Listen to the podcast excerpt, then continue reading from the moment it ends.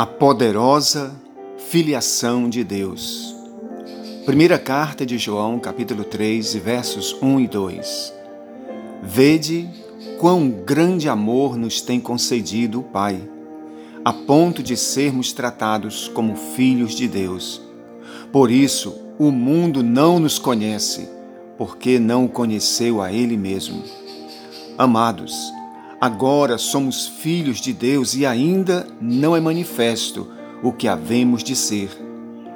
Mas sabemos que quando ele se manifestar, seremos semelhantes a ele, porque assim como ele é, o veremos.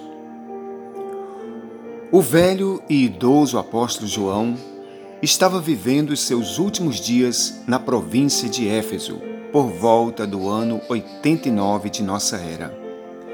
Mesmo em avançada idade, o seu coração ainda estava cheio de fé, esperança e confiança nas promessas do Senhor.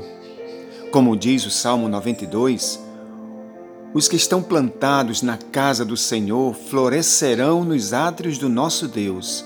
Na velhice ainda darão frutos, serão viçosos e cheios de verdor. Assim era a vida deste servo do grande Deus, chamado de o apóstolo do amor.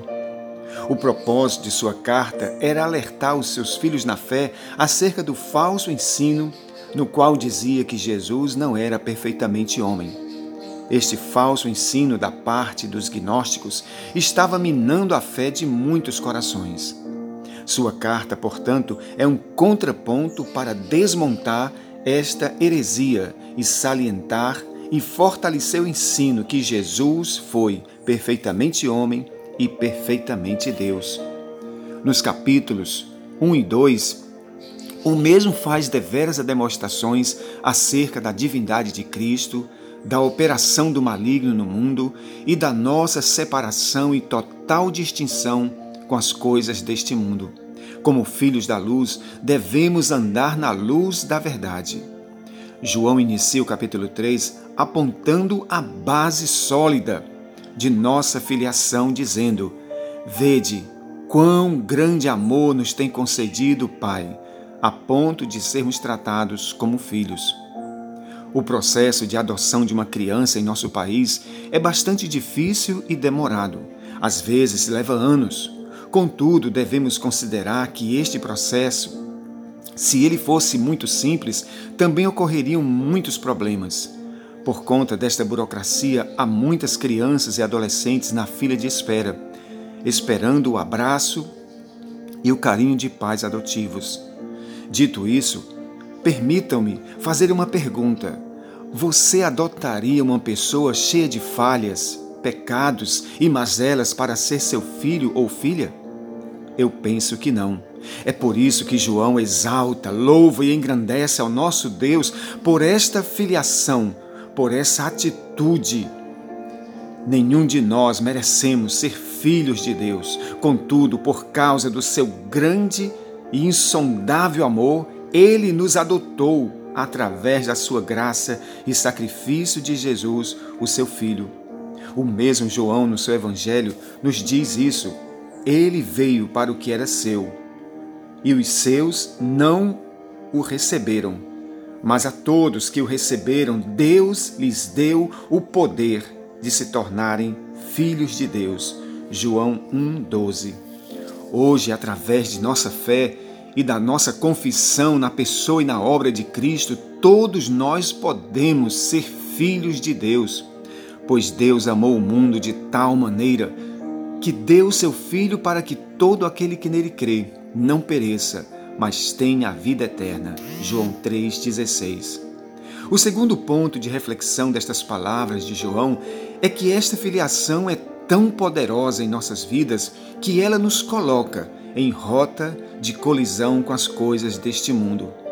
Quando somos de fato filhos de Deus, aborrecemos as coisas das trevas, do pecado e de tudo aquilo que nos distancia do nosso Pai.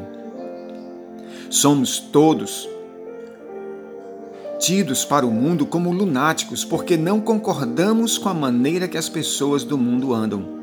Nas palavras de João, ele diz: Por isso o mundo não nos conhece. Nos tornamos para o mundo intrusos. Esta mesma realidade aconteceu com Jesus, o Filho de Deus. A nossa identidade e filiação nos coloca na contramão do mundo. Esta é, sem dúvida, a principal característica para sabermos se de fato somos filhos de Deus. Se as coisas do mundo não nos incomodam ou não nos causam aversão em nossos corações a ponto de querermos mudar as nossas atitudes, então, infelizmente, somos filhos do maligno. Por isso, João aponta para um final glorioso para todos, a manifestação dos filhos de Deus. Quando Jesus se manifestar em glória, o conselho de João é que permaneçamos firmes até o fim, vivendo e praticando esta nova filiação dia após dia, pois o resultado é que seremos semelhantes a Ele. Ó oh Deus poderoso, bendito Pai celestial, Quão maravilhoso é poder te chamar de Pai. Muito obrigado, Deus maravilhoso, por esta filiação que tu fizeste em nossas vidas através do teu Filho Jesus Cristo. Nos mantém firmes e de pé na tua presença até aquele glorioso dia onde seremos manifestos com Ele em glória e em poder. E assim como Jesus é o teu filho, nós também seremos semelhantes a ele. Ah, Senhor da glória, no poderoso nome do teu filho, nos ajuda a vivermos como filhos de Deus nesse mundo. Nos ajuda, Pai, a aborrecermos as coisas das trevas. Nos ajuda, Senhor, a nos limitarmos a buscarmos mais a Ti e a Tua presença. No poderoso nome de Jesus, que a Tua luz gloriosa brilhe através das nossas vidas, assim como brilhou através da vida do Teu Filho Jesus. Que nós sejamos a luz e o sal neste mundo, como disse o Teu próprio Filho. Vós sois a luz, o sal e a luz deste mundo. Em nome de Jesus, ó Pai.